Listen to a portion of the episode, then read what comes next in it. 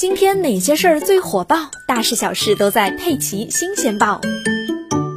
一月四日，河北省新增十四例本地新冠病毒肺炎确诊病例，其中石家庄市报告十一例，两例为无症状感染者转为确诊病例；邢台市报告三例，一例为无症状感染者转为确诊病例。新增三十例本地无症状感染者，都是石家庄市报告。根据十四名确诊病例的行动轨迹，多人曾参加过婚礼或聚餐活动。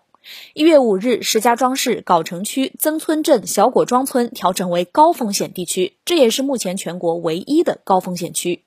此外，北京昨天新增一例本地确诊病例，是顺义区金马工业园某公司的保洁员，已经在集中隔离酒店隔离很多天了，初步判定没有密切接触者。辽宁大连新增一例本土无症状感染者，是之前一例确诊病例的丈夫。